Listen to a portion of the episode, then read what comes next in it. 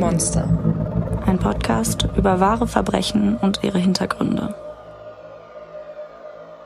Hallöchen. Hallo und herzlich willkommen zu einer neuen Folge. Ich bin Maren. Und ich bin Stefanie. Hallo Stefanie. Hallo Maren. zu Anfang möchte ich dich gerne fragen, hast du auch so Muskelkater wie ich? Ähm, nicht mehr tatsächlich. Ich hatte in den ersten paar Tagen nach dem Event, von dem du gerade sprichst, äh, ein bisschen Muskelkater, aber ich muss sagen, dass ich da auch schon ein bisschen trainiert war, weil ich das in der Woche davor auch schon gemacht habe. Okay, wir sprechen hier gerade über unseren Muskelkater. Ich habe mir letzte Woche auf, ähm, ja, ein bisschen ein, die Inspiration von Stefanie äh, ein Speedminton-Set gekauft. Voll interessant, das interessiert jetzt alle Leute, voll geil. Ähm, Speedminton, Speed Badminton, falls für die kleinen schlauen Köpfe unter euch, die es nicht wussten. Und ja, wir haben äh, fleißig gezockt am, am Samstag, am Wochenende. Mhm, wir haben uns richtig verausgabt, vor allem Boah. auch bei dem Wetter. Ey, ich, ich, ich konnte nichts anderes machen, außer wie ein Seestern auf dem Boden zu liegen. Hat dann noch geregnet. Wir so, egal, Speedminton for life. Und da, das da hat aber auch mega Bock gemacht. Es war richtig witzig, aber ich habe leider gar keine Muskeln in irgendeinem Körperteil von mir. Ja, okay, doch, in den Beinen vom Fahrradfahren, aber sonst eher, eher so nicht so und mein Arm tut einfach immer noch weh. Ich konnte erst meine Haare nicht richtig waschen. Oh mein Gott, ja. Aber nur mit links. Also mit links ging es, mit rechts ja war ja nicht so. Ja, zum Glück musst du jetzt erstmal nur zuhören und deine ja. Arme nicht bewegen. Ich habe uns diese Woche den Fall mitgebracht und ich, Wurde ja auch Zeit, langsam. Ja, ich weiß. Spaß. Ich stand ein bisschen in deiner Schuld. Ich, also eigentlich geben wir ja keine Trigger Warnungen. Warnung! Äh, beziehungsweise sehr, sehr sparsam und wenn, dann schreiben wir die eigentlich in die Beschreibung. Aber in diesem Fall möchte ich doch einmal kurz vorab sagen, wenn ihr äh, ein bisschen empfindlicher seid, dann solltet ihr euch diese Folge vielleicht nicht anhören. Es geht um äh, Gewalt an Kindern. Oh. Also nicht sexuelle Gewalt, aber immer noch Körperlich. sehr bildlich dargestellte Gewalt. Ähm, ich bin sehr gespannt, weil du gesagt hast, dass du vermutest, dass das einer der schlimmsten Fälle sein wird, die du bisher, oder einer der schlimmsten Fälle ist, die du bisher gemacht hast und vermutlich auch machen wirst. Ja, zumindest ist er auf, also hat er mich schon sehr schlucken lassen zwischendurch. Also ich muss sagen, nach Albert Fisch und seinen ähm, Kinderpobacken ja, in stimmt. Bacon eingewickelt, kann mich. Ja, okay. Ich bin gespannt, womit du mich heute schocken wirst. Also der Fall scheint relativ bekannt zu sein, aber es hat, soweit ich weiß, den noch kein Podcast gemacht. Deswegen, also ich kannte den vorher auch noch nicht und deswegen. Ich bin gespannt. Hör ihn dir an. Hau rein. Ich bin gespannt. das sagtest du bereits. Jedes Gerichtsurteil, das in Deutschland gesprochen wird, ergeht im Namen des Volkes. Bei Fällen, in denen Kinder zu Schaden gekommen sind, scheint dies aber ganz besonders der Fall zu sein, wie die heutige Folge zeigen wird. In meinem Fall beschäftige ich mich vor allem mit der rechtlichen Seite des Falls, die recht ungewöhnlich ist und für viel Wirbel gesorgt hat. Um mit der Geschichte anzufangen, gehen wir in das Jahr 1979 nach Polen, genauer gesagt nach Slaska. Hier wird die kleine Janetta geboren. Zwei Jahre später folgt ihre jüngere Schwester Violetta. Die beiden Mädchen und ihre Mutter leben gemeinsam in dem kleinen Ort, in dem hauptsächlich Arbeiter wohnen. Janetta gerät schon früh auf die schiefe Bahn. Sie fängt mit 14 Jahren an zu trinken und nimmt auch ab und zu Drogen. Um Geld zu verdienen, bietet sie bereits in jungen Jahren ihren Körper zum Verkauf an. Erst ist es nur ein Escortdienst, doch schnell wird daraus mehr. Einmal wird sie von einem Mann schwanger, doch durch Schläge auf ihren Bauch und zu heiße Bäder verliert sie das Kind wieder. What? Mhm. Alter, okay. Mit 20 wird sie aber erneut schwanger und dieses Mal von ihrem Zuhälter. Er möchte zwar, dass sie das Kind abtreibt, doch Janetta ist zu dem Zeitpunkt bereits im vierten Monat. Obwohl sie es nicht behalten will, bekommt sie das kleine Mädchen. Direkt nach der Geburt gibt sie es aber an eine Bekannte, die sich dann um die kleine Carolina kümmern soll. Janettas Mutter ist vor kurzem nach Deutschland gezogen. Janetta tut es ihrer Mutter gleich und hofft dort auf eine bessere Zukunft. Doch nach vier Monaten überlegt sie es sich anders und holt Carolina wieder zu sich. In Deutschland gibt sie das Kind in eine andere Pflegefamilie. Dort wird das Baby von alkoholabhängigen Eltern betreut. Einige Quellen sagen auch, dass sie dort sexuell missbraucht wurde. Das lässt sich aber nicht nachweisen und das hat ehrlich gesagt auch nur die Bild geschrieben. Okay. Also verlässlichste Quelle ever. Mhm. Aber wie kann denn eine alkoholabhängige Familie ein Pflegekind aufnehmen? Ähm, oder zumindest eine Familie mit Alkoholproblemen. Ob das jetzt in Behandlung war und deswegen offiziell aktenkundig war, weiß ich nicht. Aber auf jeden Fall. Mhm. Also ist ja auch schon ein bisschen länger her. Mhm. Okay. Crazy. Auf jeden Fall ging es Carolina da nicht so gut. Ja, I guess. Die Beziehung, die Janetta zu ihrer Tochter pflegt, ist lieblos und beschränkt sich nur auf das Nötigste. Janetta kann nicht auf eigenen Beinen stehen und lebt die meiste Zeit bei ihrer Mutter und deren Freund. Von ihm wird sie jedoch immer wieder rausgeschmissen, weil er mit dem Lebensstil von Janetta nicht einverstanden ist. Sie geht weiterhin anschaffen, kommt oft sturzbetrunken in den Morgenstunden nach Hause und kümmert sich nicht richtig um ihr Kind.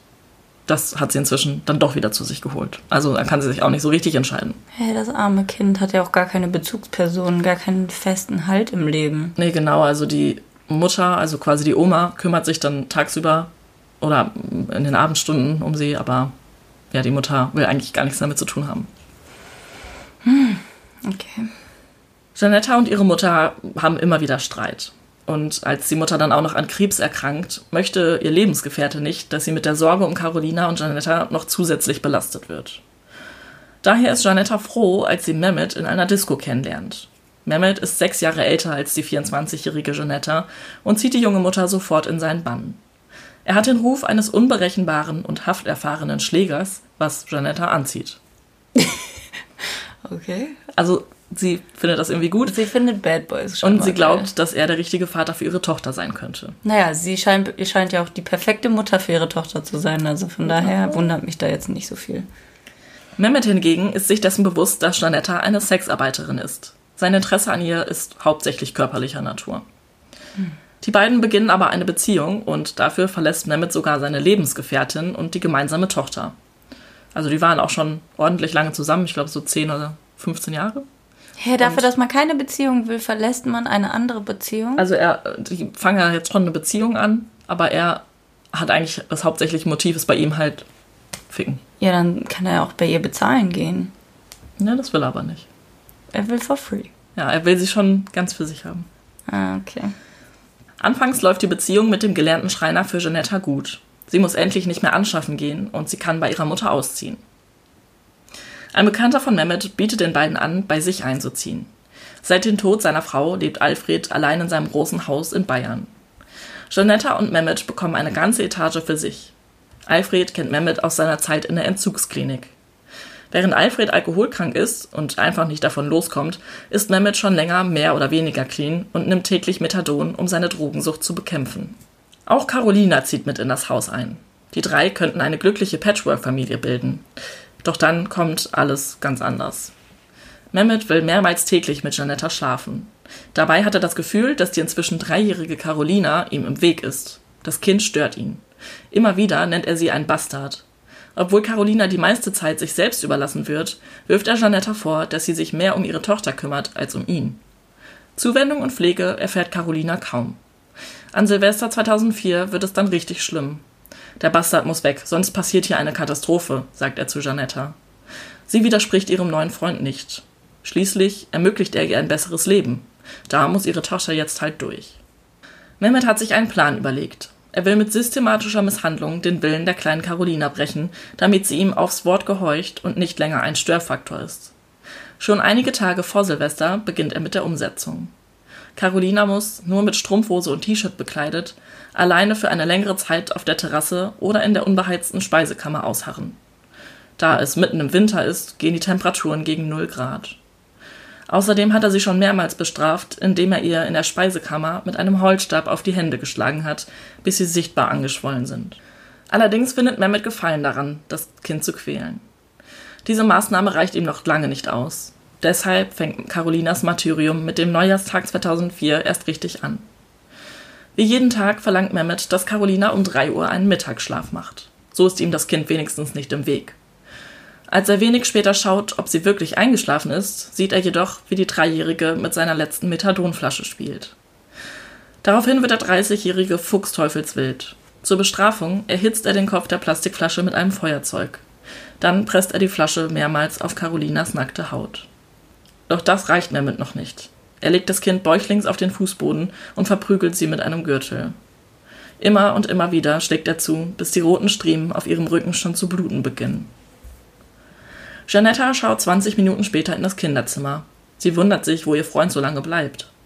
Als sie die Misshandlung sieht, die er ihrer Tochter angetan hat, stellt sie ihn zur Rede. Zwar droht Janetta Mehmet zu verlassen, doch dieser erklärt, dass Carolina seinen Willen wieder mal nicht befolgt hat und er sie deshalb bestrafen musste. Da er sich inzwischen außerdem daran gemacht hat, die Wunden mit Creme zu versorgen, akzeptiert Janetta seine Aussage und verlässt, ohne sich weiter um ihre Tochter zu kümmern, das Zimmer. Doch Mehmet fühlt sich durch die Drohung seiner Partnerin, ihn zu verlassen, noch mehr in seinem Beschluss bekräftigt, dass er Carolina unterwerfen muss. Deshalb macht er weiter mit seiner Misshandlung. Jetzt stößt er die Kleine mehrmals mit dem Kopf gegen die Wand und gegen den Fußboden. Trotz der geschlossenen Zimmertür und der Wand, die die Räume voneinander trennt, sind diese Stöße in der ganzen Wohnung zu hören. Auch Carolinas Schreie dringen bis zu Janetta in die Küche durch. Alarmiert kehrt sie zurück ins Kinderzimmer und findet ihre Tochter inzwischen deutlich verletzt vor. Blut läuft ihr aus dem Ohr und von der Lippe. Als Janetta wieder beginnt, Mehmet zu kritisieren, stößt er sie aufs Bett und schimpft darüber, dass Carolina die Beziehung stört und weg muss. Er möchte sie am liebsten aussetzen. Die 24-Jährige versucht, ihren Freund zu beruhigen und schlägt vor, dass sie das Kind stattdessen einfach zu ihrer Mutter geben kann. Obwohl sie gesehen hat, wie Mehmet mit ihrer Tochter umgeht, ist sie nicht bereit, die Beziehung aufzugeben. Als ihr Freund sie wieder in die Küche schickt und allein mit dem Kind sein will, leistet Janetta Folge. Wieder schlägt Mehmet Carolinas Kopf gegen die Wand und gegen Schränke und wieder kann Janetta die dumpfen Geräusche hören.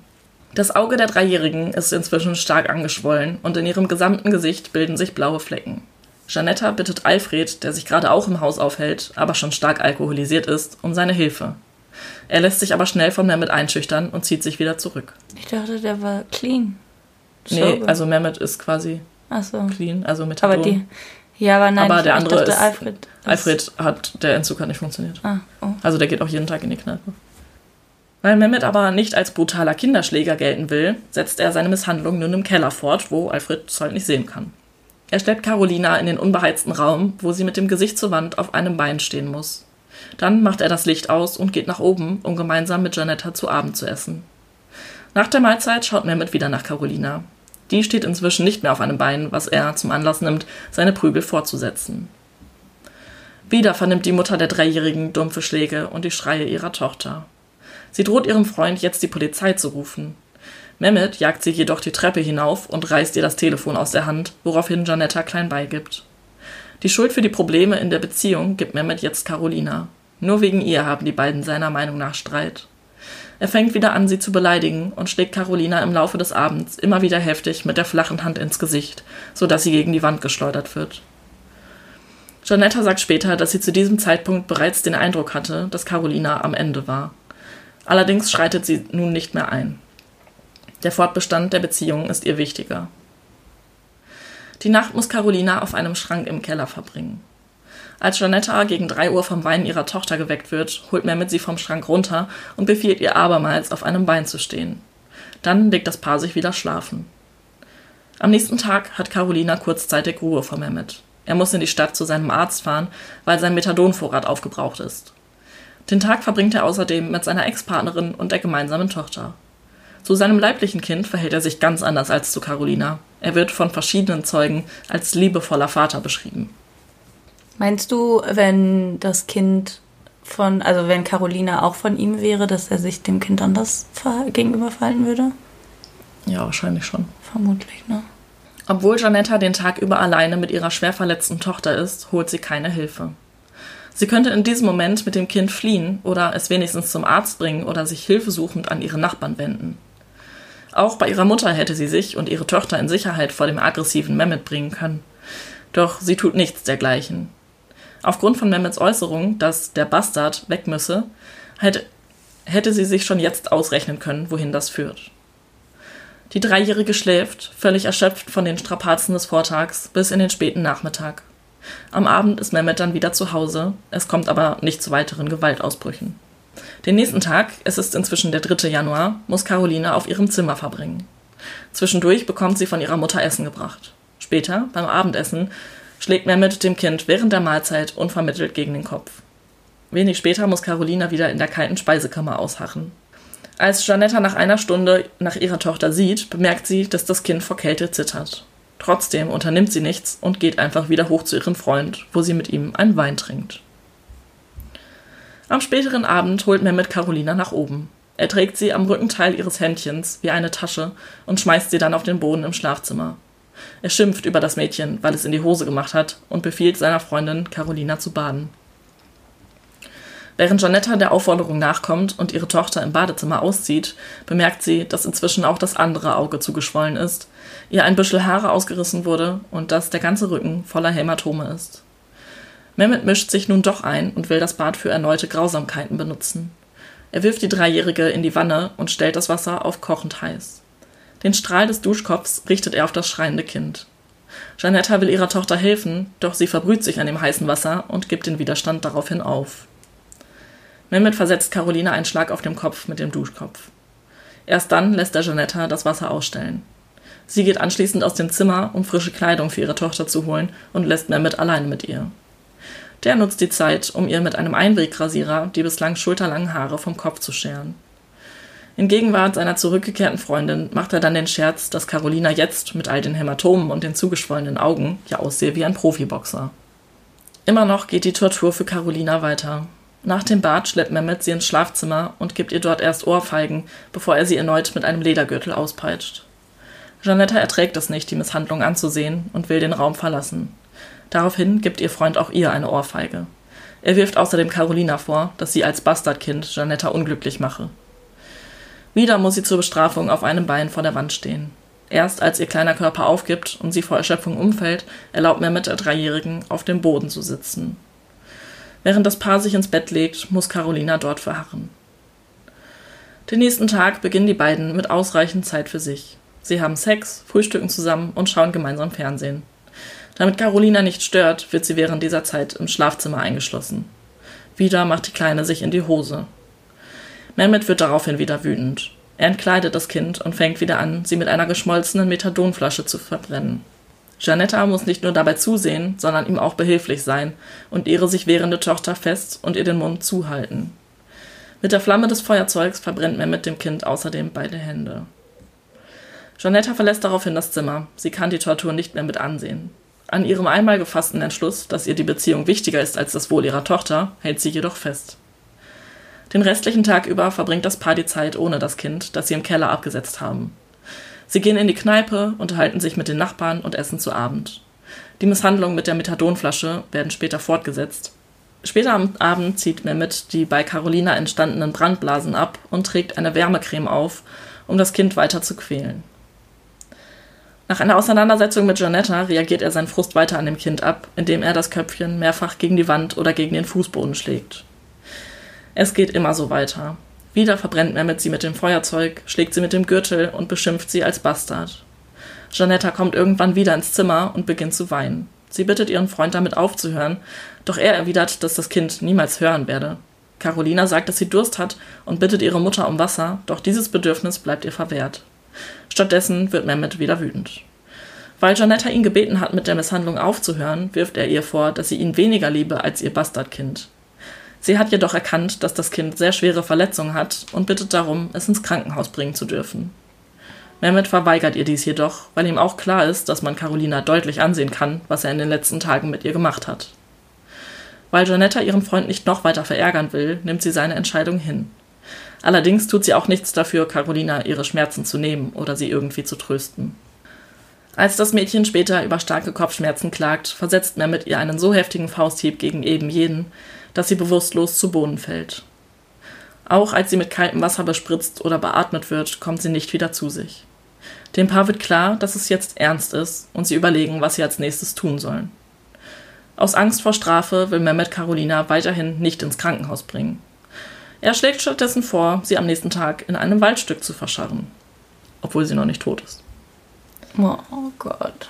Am 5. Januar kommt Mehmet endlich Janettas Vorschlag nach. Die beiden wollen Carolina in ein Krankenhaus bringen. Allerdings nicht, um sie dort selbst einzuliefern. Weil sie kein Auto haben, lassen sie sich von einem Nachbarn in die Klinik fahren. Mehmet hat eine große Sporttasche dabei, darin eingewickelt ist das immer noch bewusstlose Kind. Sie erzählen dem Fahrer die Geschichte, dass er Bauchschmerzen habe und sich deshalb dort untersuchen lassen wolle. Also Mehmet. Mhm. Angekommen sucht das Paar die Damentoilette im dritten Stock auf. Dort lassen sie Carolina zurück und treten ihre Flucht an. Es dauert nicht lange, bis eine ältere Dame das Kind findet. Nachdem sie den ersten Schock überwunden hat, alarmiert sie die Ärzte. Der Oberarzt kann zunächst gar keinen Puls feststellen. Carolina ist außerdem so entstellt, dass man sie nicht identifizieren kann. Sofort werden lebenserhaltende Maßnahmen geleistet, doch nichts kann der Dreijährigen mehr helfen. Zwei Tage später werden die Maschinen abgeschaltet. Carolina hat nun das Ende ihrer Qualen erreicht. Die Todesursache ist eine Hirnblutung sowie eine Hirnschwellung. Die Ursache war ein Schlag gegen den Kopf, bei dem dieser so rotiert wurde, dass eine Brückenvene abgerissen ist. Die Liste der Verletzungen, die bei der Obduktion an Carolina festgestellt werden, ist dermaßen lang, dass sie mehrere Seiten füllt. Ihre Mutter ist indes mit Mehmet nach Italien geflohen. Von dort aus will er nach Griechenland übersetzen. Nach dem Fund des namenlosen Kindes sind die Medien in Deutschland in heller Aufruhr. Anhand der brutalen Verletzungen, die das Mädchen hat, kann man sich nur vorstellen, was sie in den Tagen vor ihrem Tod erleiden musste. Für die Sendung Aktenzeichen XY wird ein Bild angefertigt, wie Carolina ohne die Blessuren aussehen würde, die sie so unkenntlich machen. Die Nachbarin von Janetta und Mehmet erkennt die Kleine schließlich und meldet sich bei der Polizei.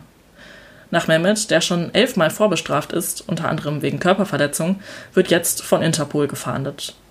Janetta gibt dem Leiter der Herberge, in der die beiden untergekommen sind, zu verstehen, dass sie gegen ihren Willen festgehalten wird. Die Polizei nimmt daraufhin das Paar kurze Zeit später fest. Sie werden nach Deutschland überstellt und dort verhört. Die Staatsanwaltschaft klagt beide wegen Mordes an. Neun Monate nach dem Tod von Carolina kommt es zum Prozess vor dem Landgericht Memmingen. So viel zum Tatgeschehen. Kommen wir zum Prozess. Vor Gericht wird vor allem Mehmet einer genauen Musterung unterzogen. Der 30-Jährige wurde in Deutschland als Kind türkischstämmiger Eltern geboren. Schon im Kindesalter fiel er immer wieder durch seine Aggressivität auf. Nach der achten Klasse hat er die Hauptschule ohne Abschluss abgebrochen. Danach fing er an, Drogen zu konsumieren und war immer wieder für längere Zeit arbeitslos. Außerdem gerät er immer wieder mit dem Gesetz in Konflikt und war relativ häufig in Haft. Die Bedingung seiner Verurteilung zuvor war außerdem, dass er sich einem Entzug unterzieht. Das hat er auch 16 Mal getan. Das hat aber nie so richtig geklappt. Also er ist immer wieder rückfällig geworden. Und zuletzt hat er halt mit Methadon substituiert. Mehmets IQ liegt bei 98, was ich relativ überraschend fand. Er ist damit durchschnittlich intelligent. Ich ja. hätte ehrlich gesagt erwartet, dass er niedriger wäre. Ja, da äh, stimme ich dir zu. Für den Prozess wird er von Professor Dr. Norbert Nedopil, der auf seinem Gebiet recht bekannt ist, begutachtet. Da habe ich übrigens auch ähm, die Idee zu dem Fall bekommen. Der gute Mann hat ein Buch geschrieben und da wurde der Fall ganz am Rande mal erwähnt. Der Psychiater diagnostiziert Mehmet eine emotional instabile und misstrauische Haltung anderen Menschen gegenüber. Dazu habe er die Neigung, Schuld nach außen zuzuweisen. Geringe Aggressionshemmungen sind außerdem ein weiteres Merkmal. Nedopil kommt zu dem Schluss, dass Mehmet eine dissoziale Persönlichkeitsstörung hat, sowie sich durch sein Verhalten im Spektrum einer Borderline-Störung bewegt. Diese Diagnose mache ihn jedoch nicht gänzlich schuldunfähig. Deshalb attestiert der Gutachter dem Angeklagten eine verminderte Schuldfähigkeit, weil demnach Mehmets Steuerungsfähigkeit während der Tat erheblich eingeschränkt war. Abschließend gibt Nedopil zu bedenken, dass er die Rückfallwahrscheinlichkeit bei dem 30-Jährigen als sehr hoch einschätzt, weil er ja auch schon zuvor ohne Besserung regelmäßig eingesessen hat und seine Aggressionshemmung ebenso gering ist.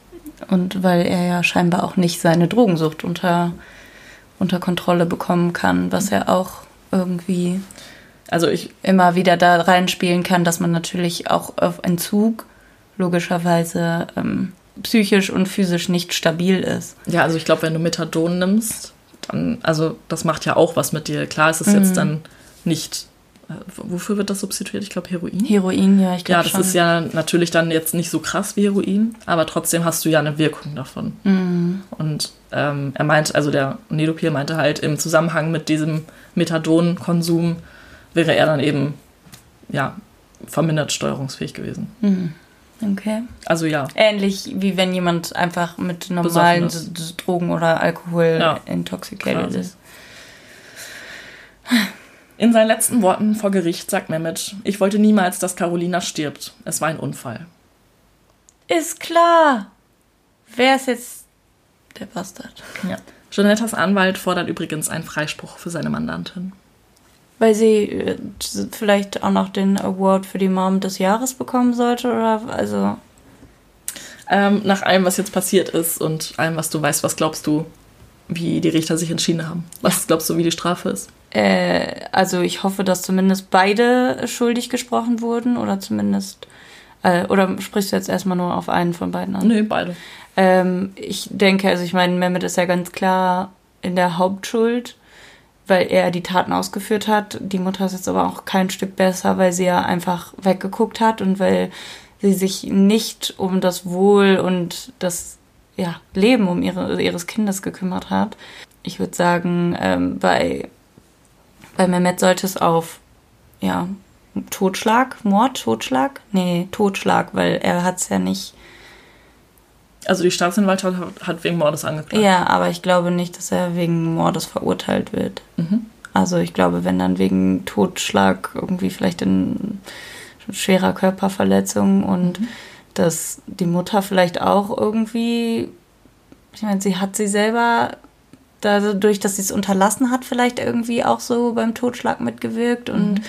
ähm, unterlassene Hilfeleistung und sowas. Mhm. Das ist schon mal ein ganz guter äh, Ansatz. Guess. Aber ähm, kommen wir erstmal zum Urteil, was dann. Wie aggressiv fertig werden? Sehr.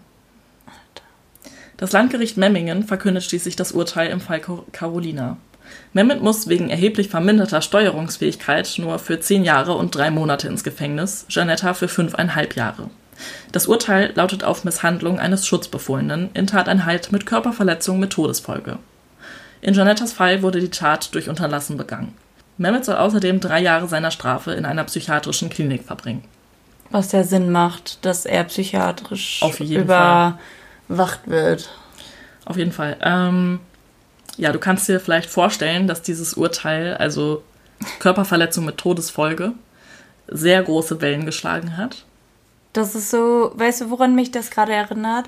Das ist so wie in diesem Fall ähm, von Tuce, kennst du den ja. noch? Mit dieser, wo sie einen Schlag gegen den Kopf bekommen hat ja. und ähm, daraufhin zu Boden gefallen ist und danach nicht mehr aufgewacht mhm. ist. Ähm, das würde für so, so, eine, so eine Tat spricht für mich so für Körperverletzungen mit irgendwie ja. Todesfolge. Das ist etwas, was du nicht absehen kannst. Mhm. Aber dass ein kleines Kind, ein dreijähriges Kind, wie groß ist ein dreijähriges Kind? Nicht mal. Einen halben Meter? Ja, Weiß ich jetzt nicht so Nee, genau. du bist ja schon oft mit einem halben Meter geboren. Stimmt. Also, so ein Kind. Auf jeden Fall klein. Ist winzig klein, unter einem Meter. Das Kind kann sich nicht wehren. Das Kind ist zu Hause in seinem eigentlichen Raum, wo es Schutz und Geborgenheit und Liebe bekommen soll, wo man auf das Kind aufpasst und alles, was dem Kind passiert, ist Misshandlung und einfach nur, also komplette Höllenqualen und das ist halt über Tage lang, ohne dass das Kind was getan hat. Und selbst wenn, e-, also egal, was das Kind getan hätte, hätte das niemals gerechtfertigt, dass sowas passiert. Ich weiß nicht, wo die da so ein lächerliches Urteil dann herkramen wollen. Mhm. Also jemand im Gerichtssaal hat tatsächlich auch gerufen, das ist ein Skandal. Und eine ältere Frau hat gerufen, das war Mord. Und ein Mann, also. Sorry, aber das, das klingt so. Ja, das klingt, nach, das klingt nach dem Mob mit Heugabeln. Ja, ja, genau so klingt das. Ein Mann hat auch noch gerufen, solche sollte man lebenslang einsperren. Nicht nur das Volk, in dessen Name der Richter das Urteil ja gesprochen hat, findet die Bestrafung zu milde. Aber dazu kommen wir gleich. Erstmal wollen wir uns anschauen, aus welchem Grund die Kammer sich gegen Mord oder Totschlag entschieden hat. Mehmet habe Carolina ja jederzeit ohne Probleme umbringen können, hätte er es gewollt, argumentiert der Richter. Das Kind war ihm schutzlos ausgeliefert. Er hätte sich ihrer ohne weiteres mit einer Waffe entledigen können. Daher sieht die Kammer eine Tötungsabsicht nicht als gegeben der hat nur seinen eigenen Arsch retten wollen. Er hatte Angst davor, was passiert, wenn das Kind stirbt und das jemand rauskriegt. Nicht davor, dass das Kind stirbt. Ja, aber wenn seine, also ich argumentiere jetzt so wie der ja. Richter, wenn seine Absicht gewesen wäre, von vornherein sie zu töten, Dann hätte, hätte der das ja einfacher haben können. Ja, aber äh, sein, seine Absicht, es muss ja nicht mal so sein, dass das nicht seine Absicht war, sondern dass er vielleicht einfach gehofft hat, ja, vielleicht hat er wirklich damit drauf gehofft, dass das irgendwie durch seine ganzen Misshandlungen dann quasi für ihn so glimpflich ausgeht, dass es äh, nur so empfunden wird als ja, Körperverletzung mit äh, Todesfolge, weil er sich denkt, ja, ich wollte sie ja gar nicht umbringen, ich will sie ja gar nicht umbringen. Das, also Ich meine, wenn er schon so einen mittelmäßigen IQ hat, dann könnte man sich ja zumindest vorstellen, dass er in so eine Richtung gedacht haben könnte. Sollte man meinen, ja. Äh, weiter erklärt das Schwurgericht, dass die Schläge von Mehmet nur mit der flachen Hand ausgeführt wurden, was, wie wir eigentlich gerade schon gelesen Faktisch haben, nicht der Fall ist. Ja. Und daher auch kein bedingter Tötungsvorsatz festgestellt werden kann. Ich zitiere jetzt aus dem Urteil. Trotz mehrfacher gleichartiger Schläge hat das Kind auf alle Schläge mit Ausnahme des letzten tödlichen nicht in einer Weise reagiert, dass der Angeklagte es für möglich halten musste, dass sie tödlich sein könnten. Und weiter. Tatsächlich gehört es nicht zum Allgemeinwissen, dass seitliche Schläge gegen den Kopf im Kieferbereich wegen der dadurch ausgelösten Rotationsbewegung von besonderer Gefährlichkeit sind. Was ist mit den Schlägen von dem kleinen Kopf gegen die Wand oder den Fußboden? Ja. Aber tatsächlich. Äh, Was Richter, ist das für eine Argumentation? Der Richter sagt, es gehört nicht zum Allgemeinwissen, dass Schläge gegen den Kopf eines Kindes gefährlich sind. Also da würde ich mich schämen ja, an seiner Stelle. Das ich hoffe, dass sie den. Kann man so einen Richter einfach so entlassen? Weiß ich nicht, ich glaube nicht. Ich würde ihn entlassen. Mr. Richter, Sie sind entlassen. Okay. Sie sind ein Arschloch. Aber jetzt kommen die guten Nachrichten. Der Staatsanwalt fand das Urteil auch scheiße und hat dann die Revision beantragt. Mhm. Und tatsächlich ähm, hat der Bundesgerichtshof die Revision auch mhm. zugelassen. Ja. ja. Aber nur, nur der Staatsanwalt ist in Revision gegangen, nicht die Verteidigung? Nö, die Verteidigung hätte ja nichts Besseres rausholen können. Weiß ich ja nicht. Vielleicht hätten sie ja noch irgendwie anders plädieren wollen auf Notwehr oder so. Hm. so lächerlich, wie das jetzt hier schon klingt. Ähm, ja, der Bundesgerichtshof hat das Urteil dann aufgehoben und ja. ähm, als Begründung angegeben, dass die Strafe viel zu milde ist. Ja. Ja. Gott sei Dank, ja. Ja, Gott sei Dank. Ähm, außerdem gibt es noch mehrere Gründe. Erstens sind die tödlichen Schläge offensichtlich eben nicht nur mit der flachen Hand gewesen, ähm, wenn man den Kopf gegen die Wand rammt oder so, dann ist es einfach schon mehr als ein flacher Handschlag. Mhm. Zweitens ähm, findet der Senat auch, dass es nicht zum Allgemeinwissen gehört, dass ein, äh, oder beziehungsweise dass es zum Allgemeinwissen gehört, dass ein Kind durch schwere Schläge und Aufprallen gegen Wände sterben kann. Ähm, ja. Und drittens. Ähm, kann ein Kind nicht sogar schon sterben, wenn du dem nach der Geburt zum Beispiel den Finger in die Fontanelle drückst? Das weiß ich nicht. Und vor allem muss man sich doch mal überlegen, so ein kleines Kind wird doch mit so einem weichen Schädel geboren. Da muss sich doch erstmal alles entwickeln. Boah, ich bin so agro, ne? Oh. Und drittens ähm, haben die Richter sich in dem ersten Urteil ja auch der Einschätzung von dem psychiatrischen Gutachter angeschlossen. Und deswegen war ja Mehmet auch dann vermindert schuldfähig nur. Und das findet der Bundesgerichtshof auch nicht gut, weil die Richter sich gar nicht damit selbst auseinandergesetzt haben und ähm, sich der Einschätzung einfach angeschlossen haben. Mhm. Das ist jetzt noch der Punkt, den ich am wenigsten nachvollziehen kann. Also, keine Ahnung, ich wusste jetzt nicht, dass der Richter sich selbst also eine Meinung darüber bilden muss, ob dieses Gutachten auch zutrifft, weil wie soll er das mhm. machen? Er hat ja eigentlich gar keine Fachkenntnis darüber. Ja. Aber gut, also es hat geholfen, diesen Revisionsantrag durchzuwinken. Also mhm. soll es äh, okay sein. Dann äh, kommt es zum zweiten Verfahren. Das Verfahren wird an das Landgericht München II verwiesen. Dort wird es neu verhandelt. Alle Beweise und Indizien sowie Zeugen und Gutachter werden erneut gehört bzw. vorgetragen. Die Staatsanwaltschaft fordert wieder lebenslänglich für Mehmet sowie acht Jahre Haft für Janetta. Doch was jetzt geschieht, kommt nicht sonderlich oft vor und das ist, finde ich, auch ein bisschen das Besondere an dem Fall. Die Strafkammer setzt sich sowohl über die Forderung der Staatsanwaltschaft als auch über die Ausführungen von Gutachter Nedopil hinweg.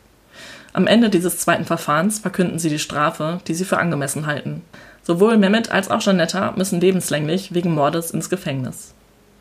Bei Mehmet wird außerdem die besondere Schwere der Schuld festgestellt. Er kann also nicht nach 15 Jahren seine Haftentlassung yes. beantragen. Oh mein Gott. Als Mordmerkmale ähm, sind angegeben einmal Grausamkeit, weil, ähm, ja, das, wie du schon gesagt hast, das Kind hat überhaupt nichts gemacht. Es war überhaupt nicht nötig, das irgendwie zu mhm. bestrafen. Mhm. Und das Kind äh, war der, die ganze Zeit einem Gefühl der Bedrohung und seelischer Belastung ausgesetzt. Wollte einfach nur seine egoistischen Interessen durchsetzen. Er wollte halt einfach quasi das Kind aus dem Weg haben und seinen Willen brechen.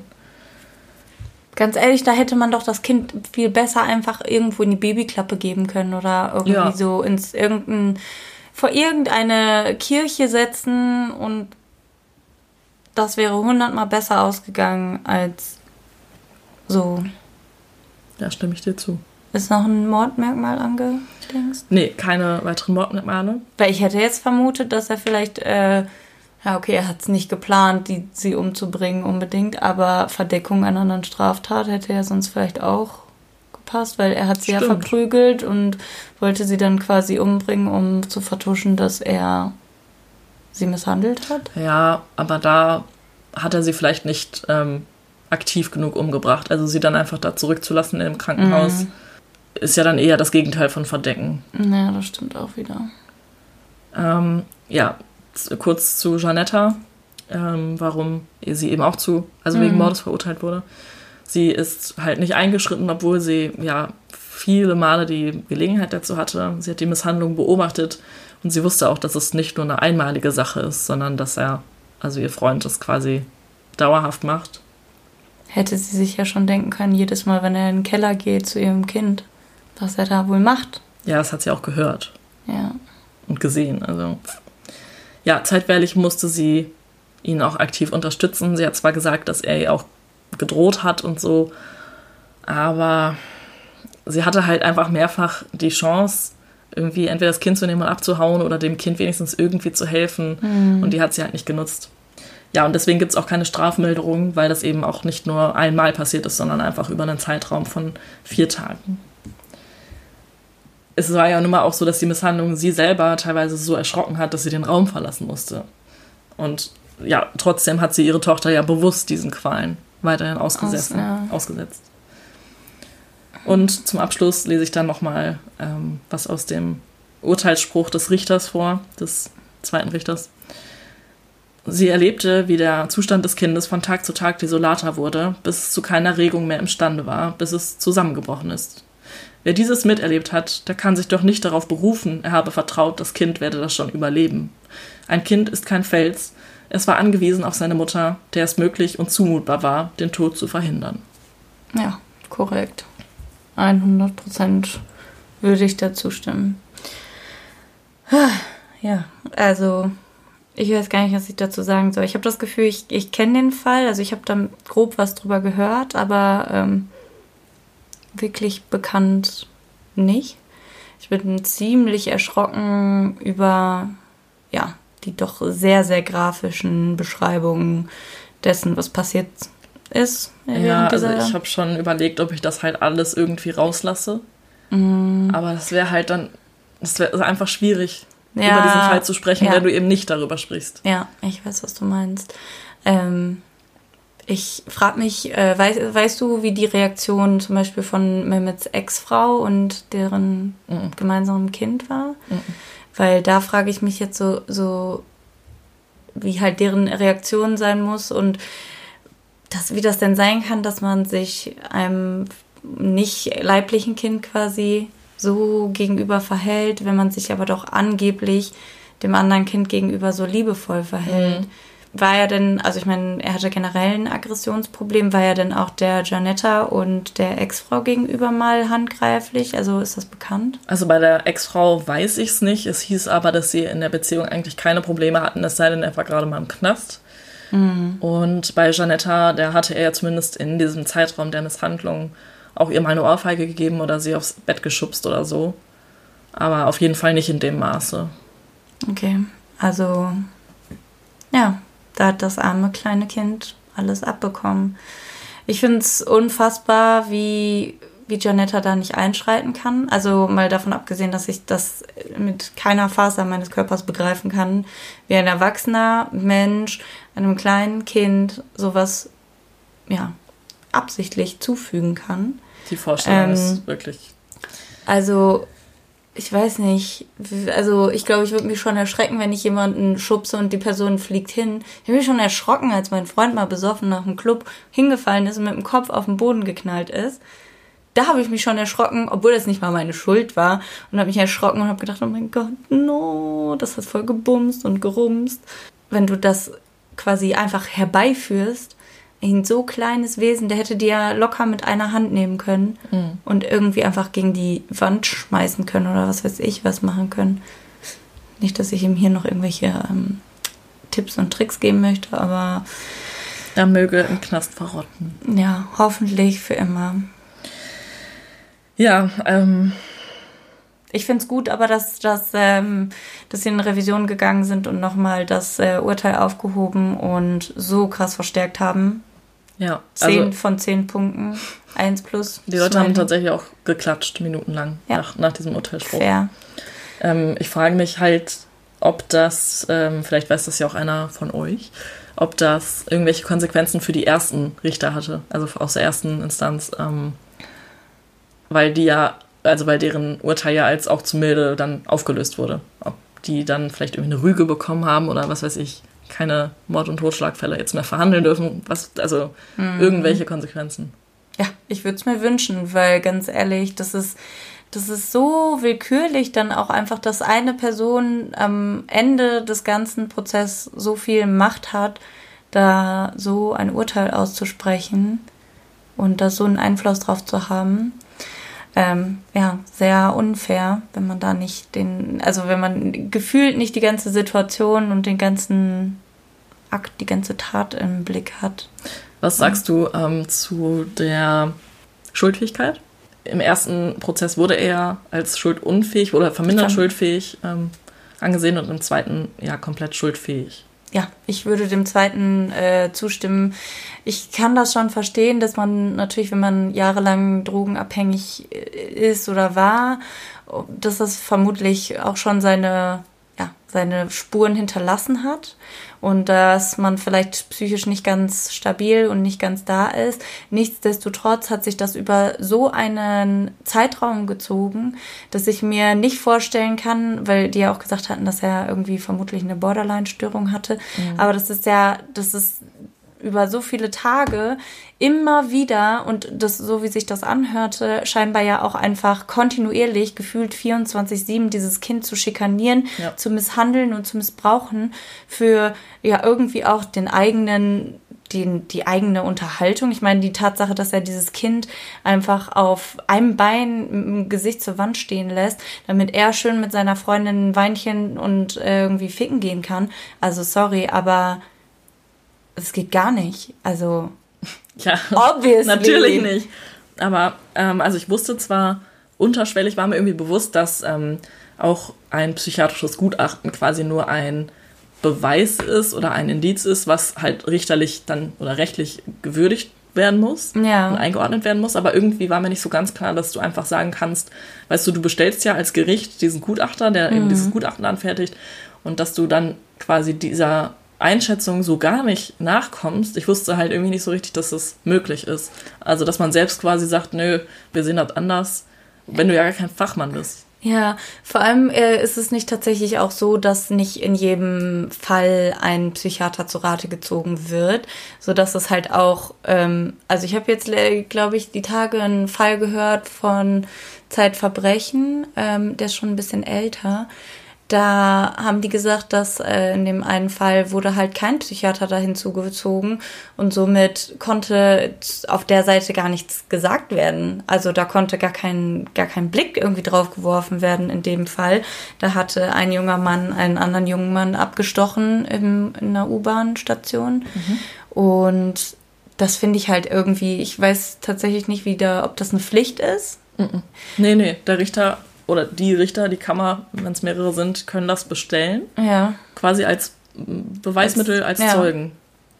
Du wirst vom Richter beauftragt. Ich finde, sowas müsste vermutlich Pflicht sein, aus meiner Sicht, ähm, zumindest in den meisten Sachen, weil es gilt ja auch dir als Richter abzuwägen, was ist die angemessenste Strafe und du musst ja als Richter über Gerechtigkeit her, also walten und Ich glaube, das kommt vielleicht darauf an, was dir vorgeworfen wird.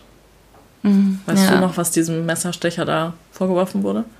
nee, tatsächlich nicht, habe ich nicht. Ich Oder war der vielleicht auch nach der- Jugendstrafrecht? Ja, auf jeden Fall Vielleicht nach ist es da noch mal was Jugendstrafrecht. anderes. Ja. Weiß ich jetzt aber auch nicht. Gefährliches Halbwissen. Ja. Ja, falls ihr das wisst, lasst es uns gerne wissen. Teilt euer Wissen. Sharing is caring. Bringt Licht ins Dunkeln. Ja, Jo. Okay, wollen wir ähm, zu fröhlicheren Themen übergehen? Vielleicht erzählst du uns erstmal einen Witz. erst den Witz. Ich fand den süß. Irgendwie hat er mich an mein eigenes Leben erinnert. Ähm, wie unterscheidest du dich von einer Raupe? Ähm, ich habe nur zwei Beine. Aus einer Raupe wird noch was. Oh. Sad. Ja, aber oh, Geil. Das finde ich irgendwie süß. Das, Das ist, ist irgendwie süß und traurig gleichzeitig. aber weiß ich nicht so genau, was ich dazu sagen soll. Aber ja. Apropos, daraus wird noch was. Wollen wir nach diesem Fall einmal durchatmen, tief durchatmen? So, mir ist wirklich sehr schlecht, muss ich ehrlich gestehen. Ja, aus, äh, apropos Sachen, aus denen noch was werden könnte. Stefanie, möchtest du uns mal erzählen, wie froh du bist, dass äh, die Leute uns, die unseren Podcast hören, hier so tatkräftig unterstützen. Ähm, nicht nur mit dem tollen Feedback, sondern tatsächlich auch seit neuestem über unseren Coffee-Account. Was ist denn unser Coffee-Account? Ja, Maren, das erzähle ich dir doch gerne. Schön, dass du fragst. Kein Problem. Ähm, Folgendes: Coffee ist im Prinzip so eine Plattform wie PayPal, wo man jemandem Geld schicken kann. Und aber Klingt jetzt so, als wären wir so, so Webcam-Girls, diese schicken uns Geld. Äh, ja, wir ziehen uns nicht für euch aus, aber ähm, machen eigentlich gar nichts für euch. ja, ähm, um das jetzt, also ich dachte mir, PayPal kennen die meisten so, das ist dann vielleicht leichter zu erklären. Und Coffee ist eben eine eigene Website. Coffee ist sowas ähnliches wie PayPal. Es ist eine eigene Seite und da können unsere Hörer, also ihr, uns unterstützen und zwar indem ihr uns quasi einen Kaffee ausgibt, wenn ihr denn das möchtet. Das Ganze logischerweise virtuell. Leider können wir nicht mit jedem von euch einen Kaffee trinken gehen, auch wenn ich mir das sehr wünschen würde. Ähm, das wäre, glaube ich, ziemlich geil, wenn man. Das wäre eine sehr große Kaffeeparty. Ja. Auf jeden Fall, mh, genau, habt ihr da die Möglichkeit, uns zu unterstützen, falls ihr das möchtet. Das ist natürlich ähm, euch selbst überlassen. Wir freuen uns aber natürlich über jede kleine Spende und wollen natürlich davon auch euch was zurückgeben und äh, erstmal in unser Equipment investieren, damit ihr Ja. bessere Qualität äh, zu hören bekommt von Genau. uns. Nee, aber ähm, genau, wir hatten uns geplant, dass wir uns von den Unterstützungen ein bisschen mehr Equipment kaufen wollen und das Ganze ein bisschen ausbauen möchten, weil wie ihr ja wisst, ist das unser Hobby und wir stecken da wirklich sehr viel Zeit rein, privat und und wir würden uns einfach freuen, von euch ähm, vielleicht den einen oder anderen Kaffee ausgegeben zu bekommen. Oder den, äh, was weiß ich, Millionstel Teil eines Mikrofons. Ja, genau. Und ähm, ja, da würden wir uns auf jeden Fall sehr drüber freuen. Wir möchten aber nicht nur, dass ihr uns was gebt, sondern wir möchten dann in dem Zuge auch gerne an die Leute, die uns da nochmal extra unterstützen, etwas zurückgeben. Und zwar haben wir uns überlegt, dass wir unter allen Leuten, die uns zumindest erstmal, haben wir es jetzt festgelegt, bis von der Folge heute bis zur nächsten Folge, nächsten Mittwoch, die Leute, die uns ähm, da unterstützt haben mit einem Kaffee oder zwei Kaffee oder drei oder zehn. Anne-Christine, ja, die hat so Genau. richtig rausgehauen. Oder zehn, wie die liebe Anne-Christine, genau. Die hat uns äh, direkt zehn Kaffee spendiert. Also Einheiten quasi. Zehn, Ka genau, ja. Genau. Großartig, ganz, ganz großartig.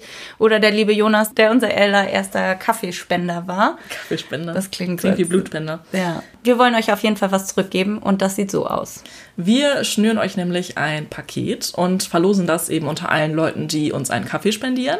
Beziehungsweise sogar verlosen wir das pro Kaffeeeinheit. Also wenn ihr jetzt natürlich Bock habt, uns drei Kaffeeeinheiten auszugeben, dann habt ihr auch drei Lose. Ähm, in diesem Paket ist natürlich ganz viel True Crime Stuff.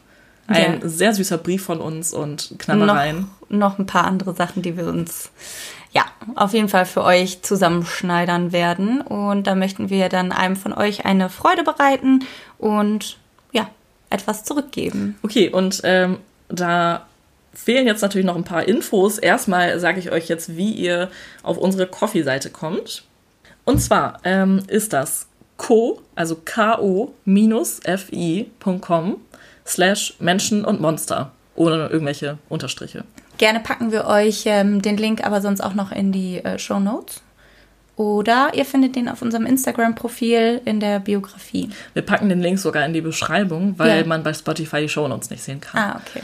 Und genau, bei Instagram ist der auch in, unsere, in unserer Bio. Ähm, genau. Sagt uns doch gerne, man kann nämlich bei jeder äh, Kaffeespende auch noch eine kleine Nachricht für uns hinterlassen.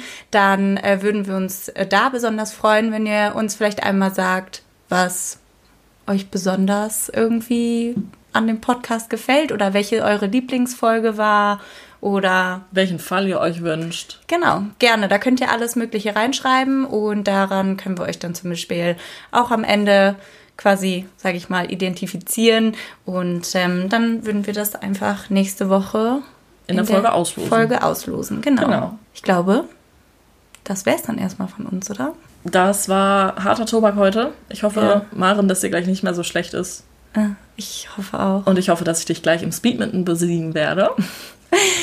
Es kann nur gut gehen für dich, wenn mein Arm immer noch am Absterben ist. So, ich hoffe, dass ich mir nachher noch die Haare waschen kann. Ich glaube nicht. Okay. Ansonsten okay. musst du mir die Haare waschen. Danke. Dann würde ich sagen, freuen wir uns auf eure Spenden, trotzdem auf eure Nachrichten bei Instagram und Co. Und ähm, auch über eure Bewertungen bei iTunes, bei Apple Podcasts. Und bis dahin wünschen wir euch eine schöne und angenehme Woche. Macht's gut. Tschüss.